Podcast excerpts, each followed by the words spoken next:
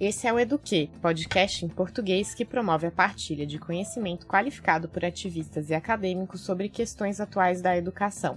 Eu sou Andressa Pelanda, coordenadora geral da Campanha Nacional pelo Direito à Educação do Brasil. E eu sou Rui da Silva, pesquisador e presidente da direção do Centro de Estudos Africanos da Universidade do Porto, Portugal.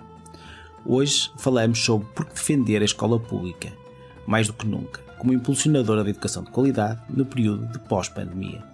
Exemplo disso no Brasil são as escolas do MST, Movimentos Trabalhadores Rurais Sem Terra. Segundo recente estudo, a educação pública tem qualidade, cinco lições de sete países de renda baixa e média, que foi produzido pelo Consórcio Global sobre Privatização da Educação e Direitos Humanos, o PER. A pesquisa foi apresentada em setembro em evento em que o Banco Mundial ouviu a sociedade civil. Para contar quais as características das escolas do MST que chamaram a atenção do consórcio e destacar outros casos de sucesso de escolas públicas pelo mundo, mesmo estando em territórios vulnerabilizados, nós convidamos a consultora responsável pela pesquisa, Marina Avelar. No caso do Buen Vivir, que é presente nas políticas públicas da Bolívia e do Equador, é, esse é um exemplo muito claro. O MST também é claro, mas eu vou usar o MST talvez numa outra lição.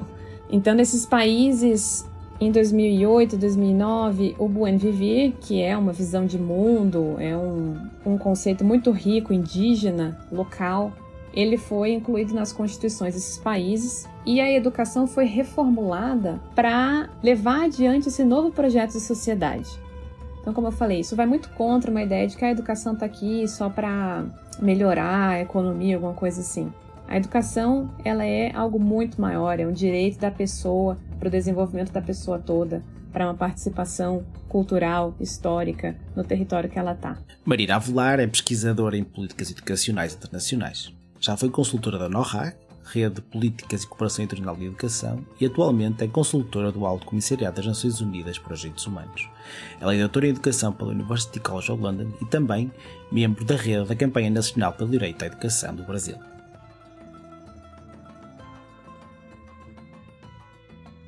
Marina, seja muito bem-vinda ao Eduque.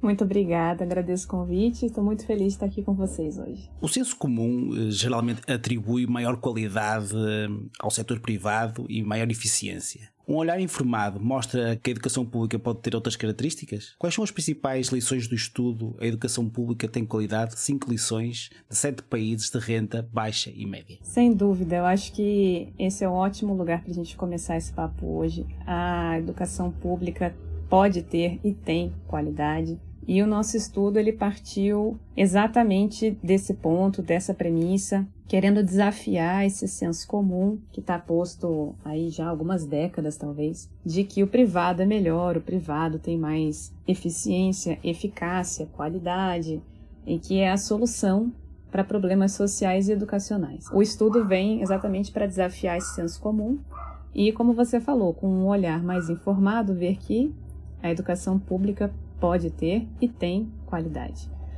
E então o estudo, depois de uma amostra maior, foram selecionados cinco casos. Todos eles são em países de renda baixa e média. Então, a gente tentou fugir um pouco daqueles casos tradicionais, a educação pública da Finlândia, que com frequência não nos serve muito para elaboração de políticas aqui, já que o contexto é tão diferente. E baseados nesses casos, a gente chegou em cinco grandes lições. Eu posso falar elas rapidamente aqui, assim. Então, a primeira lição que a gente encontrou em todos os casos é de que a educação ela tem uma missão, uma relevância, um propósito, inclusive político, talvez principalmente político, local. Ela é assim localmente engajada, ela nasce de necessidades locais para responder às necessidades dessa população nesse território. E isso vai muito contra a ideia bastante privatista de que existam soluções técnicas, apolíticas que podem ser implementadas em qualquer lugar. Então essa é a primeira lição e ela informa muita coisa de todas as outras lições também. E aliás, cabe a nota de que todas as lições são intimamente relacionadas.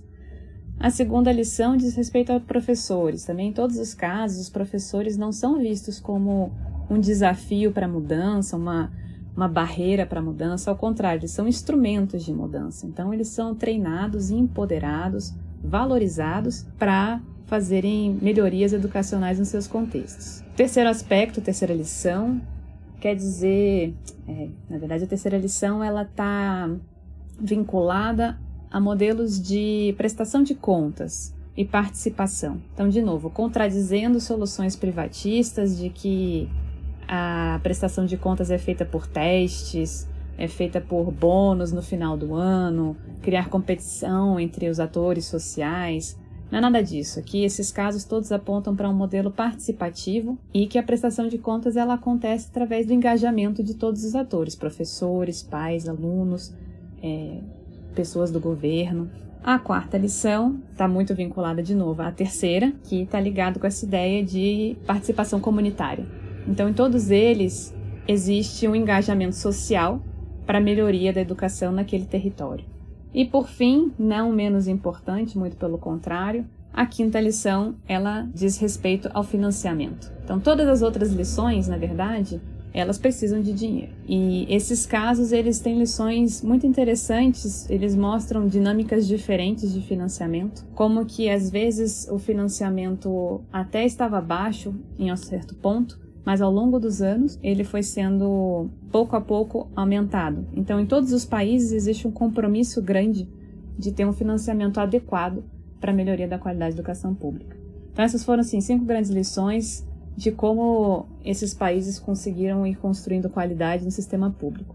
É muito interessante, talvez para a gente compreender também nessa começo de conversa melhor sobre esse estudo, e a gente vai retomar essa questão das lições e detalhes um pouquinho mais adiante, mas é, é, eu queria que você explicasse também um pouquinho sobre o que é esse consórcio de privatização da educação e direitos humanos, o PERC, que é a sigla né, em inglês, é, que desenvolveu esse estudo. É, a campanha brasileira integra, mas você é a nossa entrevistada do dia, então vai ficar com você a palavra para explicar o que que é o PERC. O Consórcio de Privatização da Educação e Direitos Humanos, vou falar PERC para ficar mais rápido, ou consórcio, né? A PERC é uma rede informal que reúne diversos atores do âmbito nacional, regional e global. Também tem organizações e indivíduos, e todos colaboram com essa missão de entender e desafiar, combater a privatização da educação, sempre partindo desse ponto de vista dos direitos humanos. A PERC, como eu disse, é uma rede grande e ela foi fundamental na elaboração e execução desse estudo, porque esse estudo foi muito colaborativo. Então, convido todos vocês a irem lá, ler os materiais que a gente produziu, e existe uma lista extensa de organizações e pessoas que apoiaram esse estudo e participaram desde a elaboração do, dos conceitos que a gente queria usar, o que a gente estava entendendo por qualidade, sucesso público, até a escrita dos textos finais. E esse trabalho colaborativo foi fundamental para a gente conseguir ter a amostra que a gente chegou, para conseguir ter um estudo bastante robusto, com uma análise bastante densa, com lições interessantes. E eu queria, inclusive, aproveitar e agradecer a participação de todo mundo que ajudou nesse estudo. Obrigado. Agora que já falaste connosco sobre as principais lições e contextualizaste não é, o âmbito deste estudo e, e como ele nasceu no âmbito deste consórcio de privatização da educação e direitos humanos e este foco não é, nos, nos direitos humanos, e isto está um pouco ligado ao que nós queríamos perguntar de seguida, que é quais são as razões e o que é que levou a que este estudo se focasse na educação pública e que critérios é que foram utilizados para a seleção destes países neste processo, como tu descreveste, amplo e participativo? Como a gente já cobriu no começo da conversa, existe um senso comum muito estabelecido de que a privatização ela é desejável e às vezes necessária para superar problemas sociais e educacionais. Então, esse é um discurso não só da educação, ele está presente na saúde, meio de transporte, outros serviços sociais, inclusive serviços não sociais, isso, isso é presente na privatização de empresas públicas também, desde eletricidade, passando por petróleo. Então, enfim, a privatização é um discurso muito forte que está presente já há algumas décadas em diversos setores. E esse estudo, ele queria desafiar esse discurso e talvez partir por um novo caminho, porque hoje em dia a gente já tem um corpo de pesquisa relativamente estabelecido mostrando as limitações da privatização. E isso faz frente a esse discurso. Então, mostra que a privatização não é tão eficaz assim, por vezes ela sai mais cara, ela aumenta a desigualdade na maioria dos contextos, ela modifica os propósitos da educação, as relações pedagógicas, é, exclui atores tradicionais como professores e pais. Isso tudo a gente já tem um bocado de evidência. Mas então a gente queria partir de uma nova estratégia, e essa estratégia ela é política, ela é até filosófica, da gente conseguir sair do âmbito da negação, de mostrar o que não queremos. Não queremos privatização. Então queremos o quê? E o estudo parte daí. Vamos desafiar essa ideia de que o privado é melhor, mostrando soluções de qualidade pública e fortalecendo a ideia de direitos humanos e achando exemplos concretos que apontam para isso que, que desejamos para os sistemas públicos no mundo todo. Bom, e aí, partindo dessa busca de exemplos públicos de qualidade, todos nós do time que estava nesse grupo de trabalho tínhamos a suspeita de que, na verdade, existem muitos exemplos no mundo de políticas públicas que estão funcionando nos sistemas públicos de educação. E o primeiro desafio era, então, na verdade, a gente conseguir definir o que estávamos buscando para então irmos até nossas redes e contatos e perguntar para eles se vocês têm algum exemplo disso, o que era o isso, o que é sistema de educação pública com qualidade. E como eu comentei, foi um, um processo muito colaborativo, muitas pessoas auxiliaram a construção desses instrumentos. O nosso critério de busca ele foi todo baseado em documentos já muito reconhecidos e estabelecidos do direito internacional, então como por exemplo princípios de Abidjan, é, relatórios que foram apresentados às Nações Unidas na da relatoria de direitos humanos, da relatora especial de educação, esses documentos todos foram lidos, analisados, a gente foi extraindo aspectos de qualidade, sendo pautados pelo direito à educação, sendo pautados por direitos humanos. Então, são três grandes eixos de qualidade que depois são quebrados em aspectos menores. Então, os três grandes são assim: princípios transversais que dizem respeito à inclusão, à equidade e qualidade. E essa qualidade ela é entendida com um aspecto social, né? não é só resultados em teste. O segundo aspecto, ele está relacionado à governança e gestão, então são práticas de como a educação é governada, e isso está relacionado a financiamento, transparência, prestação de contas, as condições de trabalho dos professores. E o terceiro ganho de eixo, ele está relacionado à pedagogia. Então aí são práticas de como a educação ela é de fato realizada nas escolas. Então, a gente estava procurando currículos que são holísticos, práticas de avaliação que são formativa, uma pedagogia para o ser humano todo. Então, esses são três grandes eixos quebrados em outros aspectos menores, que de novo convido as pessoas interessadas a ler a descrição mais extensa de cada um desses eixos. E é interessante que é, os casos, né, abordados são casos de países de desenvolvimento, né, e que é, tem algumas questões complexas em relação a essa, o público e o privado, o Brasil sendo um deles. Né? E aí eu queria que você destacasse o que você acha que seria mais importante em relação aos cinco casos, né, que o estudo aborda, então Brasil, Vietnã, Namíbia, Cuba, Equador e Bolívia. O que que você destaca desses cinco países? Eu destacaria as cinco lições que eu comentei, e posso tentar abordá-las agora um pouquinho mais. E todas as lições, elas desafiam, como eu falei, elas vão contra pressupostos e ideias do senso comum privatistas. Então, assim, foi muito interessante a primeira lição que a gente encontrou de que em todos os âmbitos, todos os casos que a gente estava olhando, a educação ela não era vista como uma ferramenta técnica que está a serviço de um desenvolvimento econômico e todo esse discurso que hoje em dia é, é predominante no setor da educação. Então, assim, por exemplo, no caso do Buen Vivir, que é presente nas políticas públicas da Bolívia e do Equador, é, esse é um exemplo muito claro. O MST também é claro, mas eu vou usar o MST talvez numa outra lição. Então, nesses países, em 2008 e 2009, o Buen Vivir, que é uma visão de mundo, é um, um conceito muito rico, indígena, local, ele foi incluído nas constituições desses países e a educação foi reformulada para levar adiante esse novo projeto de sociedade. Então, como eu falei, isso vai muito contra uma ideia de que a educação está aqui só para melhorar a economia, alguma coisa assim.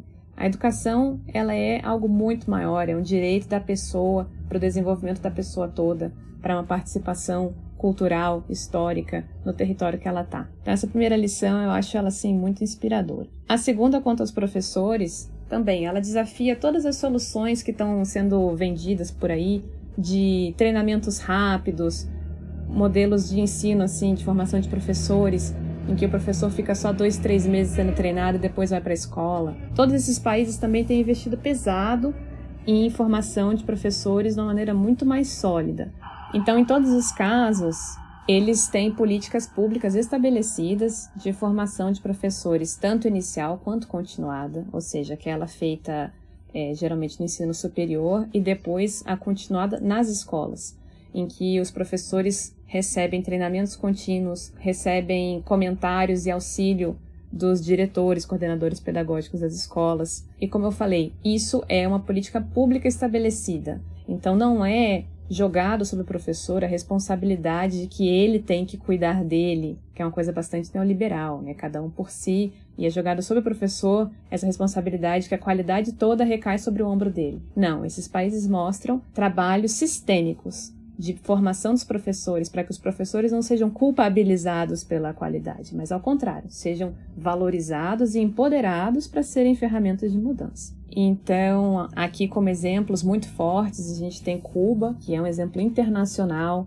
de formação de professores, com escolas de formação muito fortes, muito bem estabelecidas, e depois sistemas também de formação continuada nas escolas, em que existe uma colaboração bastante intensa entre os diretores escolares e os professores. E o Vietnã também. O Vietnã fez uma mudança bastante significativa em como a formação era feita e depois, dentro das escolas, eles têm todo um sistema muito é, interessante, inspirador, de como os professores colaboram para dar feedback um para os outros e irem melhorando como eles conseguem fazer suas aulas. Então, uma terceira lição sobre a forma de prestação de contas. Como eu estou falando o tempo todo, esses, todos esses casos, eles vão contra censos comuns. Então, hoje em dia, o modelo mais disseminado internacionalmente de prestação de contas é baseado em testes. Existe essa premissa de que só através de testes a gente consegue mensurar qualidade, resultados e ter uma prestação de contas se a educação está de fato sendo feita com qualidade, entregue para os alunos. E existe uma redução enorme né, do, que, do que é educação. A educação se torna só aprender para o teste, os professores só preparam os alunos para esse teste. Esses casos vão na contramão disso. A prestação de contas ela é feita através da participação ativa em ambientes de decisão, em que tanto os governos têm que prestar contas às, aos professores e pais, quanto também entre atores escolares. Eles ali conseguem colaborar para prestar contas uns aos outros do que está acontecendo. E o Vietnã é um exemplo muito grande, mas o MST também, é, em que a transparência vai sendo construída na luta. Não é um dado assim que isso vai acontecer. As pessoas vão participando, ocupando esses espaços, criando esses espaços de participação, e assim a política vai se tornando mais democrática. Então, já acabando a quarta e quinta lição, né? A quarta muito ligada com a terceira, que é sobre esse engajamento comunitário. E o MST aqui é um exemplo perfeito de como que os cidadãos se engajam para cobrar governos, para conseguir fazer com que a escola se relacione com aquela comunidade local, atenda e respeite as necessidades locais, culturais daquela população que está naquela escola. E isso vai contra, de novo, uma ideia de que democracia na escola é feita pelo consumo. Existe hoje essa ideia de que os pais deveriam escolher as escolas e pagar por elas, e isso é engajamento. E esses casos mostram uma outra forma muito mais profunda, que a gente pode entender aí que o Michael Apple chama de democracia rala e democracia espessa. E aqui é uma democracia espessa, em que democracia é vivida no espaço educacional. E aí, por fim, financiamento. Como eu já falei, é, em todos os casos existe um compromisso permanente, sustentado, público, de paulatinamente aumentar o financiamento para a educação para ter um financiamento adequado que consiga atender a todas essas necessidades e lições que eu já falei. É muito interessante as lições que salvaste e lembrou-me uh, rapidamente a série que nós lançamos sobre o centenário de Paulo Freire, onde o conceito, por exemplo, de educação bancária está, não é, foi abordada e agora uma das grandes lições é que, de facto, a educação bancária não, não é sinónimo de prestação de contas e de, e de qualidade. Avançando agora um, um pouco e falando de forma mais global destes países que vocês consideraram, que são os países de baixa e média renda, quais consideras que são os desafios para a educação pública nestes países de uma forma, forma mais global? Não tanto nestes cinco países, mas de uma forma mais global destes países. Vou ressaltar dois grandes desafios. Então, o primeiro é a própria privatização, que, afinal de contas, é um dos maiores pontos que esse estudo aqui denuncia e desmonta e combate. Então, nos modelos e soluções que estão sendo disseminadas com privatização, essas lições, elas geralmente se tornam impossibilitadas. Os modelos de privatização necessariamente apontam para um modelo de educação diferente. Então, existem vários proponentes, defensores da privatização, que talvez vão dizer que ah, existem efeitos colaterais que a gente tem que controlar, reduzir, mas eu argumentaria de que eles são exclusivos. Então, a partir do momento em que a educação ela é comprada, em que os fornecedores da educação são privados, em que existem propósitos de lucro envolvidos, todo esse modelo educacional pedagógico que a gente está aqui mostrando, que vai na direção dos direitos humanos, a formação do sujeito pleno, a pedagogia crítica, tudo isso cai por terra, porque ah, como eu falei, é uma, é uma democracia rala, em que participação se torna limitada a consumo e a parte dos professores, com frequência, eles vão sendo delapidados, seus direitos trabalhistas vão sendo cortados porque existe uma motivação de lucro e economia ali. Então, enfim, todas as lições elas vão caindo por terra. Então, acho que a privatização ela é um dos maiores desafios globais hoje em dia. Essa solução tem sido ofertada, empurrada para a maioria dos países, principalmente os países em desenvolvimento, e esse é um primeiro desafio enorme a ser superado e combatido. E o outro, que está de mão dada com a privatização, são as políticas de austeridade. Então, hoje em dia, não só hoje em dia, nas últimas décadas, o modelo econômico, político-econômico, eu diria, que tem sido defendido internacionalmente é o do neoliberalismo com políticas de austeridade, ou seja, políticas de corte social. E aí a privatização vem de mão dada, por isso que eu falei que são muito ligados, porque você defende a ideia de que é, é necessário cortar financiamento público e a privatização vem como uma solução mais barata, mais rápida, mais fácil. E isso, de novo, a austeridade aqui, ela corta os direitos humanos, educação sendo um deles, e ela impossibilita o avanço dessas lições. Então, essas, esses dois grandes desafios que eu diria que agora são os principais para a gente conseguir avançar na educação pública internacionalmente. E aí, partindo, Marina, para hum, a conclusão aqui, é, eu queria entender, é, com base na sua experiência e também nos desejos, né, que se sejam de impacto que aconteçam em relação a esse estudo e até os próprios impactos que se você já analisa que algumas coisas já aconteceram, qual o conselho que você dá a quem está na linha de frente da educação, seja no ativismo, seja na escola, né, seja na universidade, enfim, quem está ali é, fazendo a, a educação e a política educacional no dia a dia? Esse é um ótimo ponto uma ótima forma da gente encerrar nosso papo e ao mesmo tempo uma pergunta muito desafiadora. Eu acho que partindo aqui das lições do estudo, provavelmente a maior delas que fica como ponto de ação, princípio para próximos passos, eu acho que seria a participação.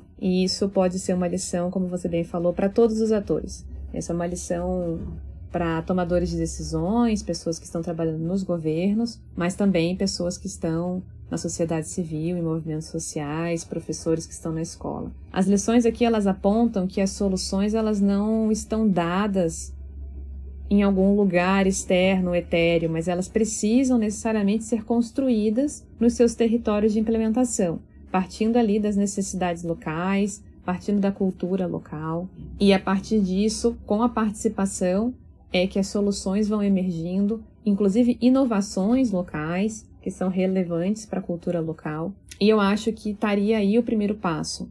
Então, pessoas que têm o poder de decisão, ao invés de confiar e depender de conselhos externos, de organizações internacionais, procurar soluções que foram implementadas em outros países, eu acho que o caminho seria voltar para os grupos de interesse locais. E como eu falei, a mesma coisa é, é, seria aplicada a esses próprios grupos, aos professores, à sociedade civil. Se mobilizar, se reunir para ver quais são as demandas, para levar essas demandas adiante, para cima e para frente, para os governos e avançando nessas agendas. Acho que essa seria a grande lição e o grande ponto de partida. E espero que esse estudo sirva para outros países de língua portuguesa que nos ouvem não só o Brasil, que já tem um caso representado lá, mas também os demais países é, de língua portuguesa, língua oficial portuguesa, que possa também inspirar, né, a ter um fortalecimento da educação pública e desse direito humano que é a luta com a qual a gente comunga aqui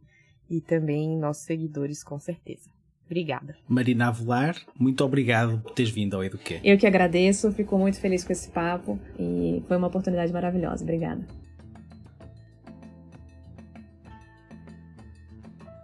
Você pode aceder ao estudo do consórcio no site Campanha Nacional pela Educação do Brasil, campanha.org.br.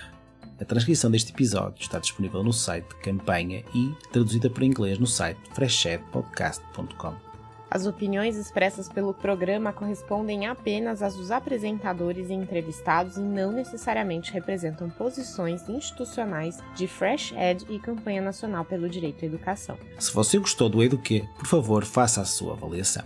Marque as 5 estrelinhas para o Eduquê na plataforma podcast favorita. Isso nos ajuda muito, muito mesmo. O Eduquê tem produção executiva de Renan Simão e Will Bram. Mariana Caselato, José Leite Neto e Rui da Silva são produtores. A música original do Eduquê é de Joseph Minadeu, do Pattern Based Music. O Eduquê é financiado pelo Instituto de Educação da University College of London, pela NORAC, que é a rede de políticas internacionais e cooperação educação e treinamento, e por ouvintes como você. Faça sua colaboração em freshedpodcast.com/donate ou em direitoeducação.colabore.org. Obrigada pela sua atenção. Aqui quem fala é Andressa Pelanda, coordenadora geral da Campanha Nacional pelo Direito à Educação do Brasil. E Rui da Silva, pesquisador e presidente da direção do Centro de Estudos Africanos da Universidade do Porto, Portugal.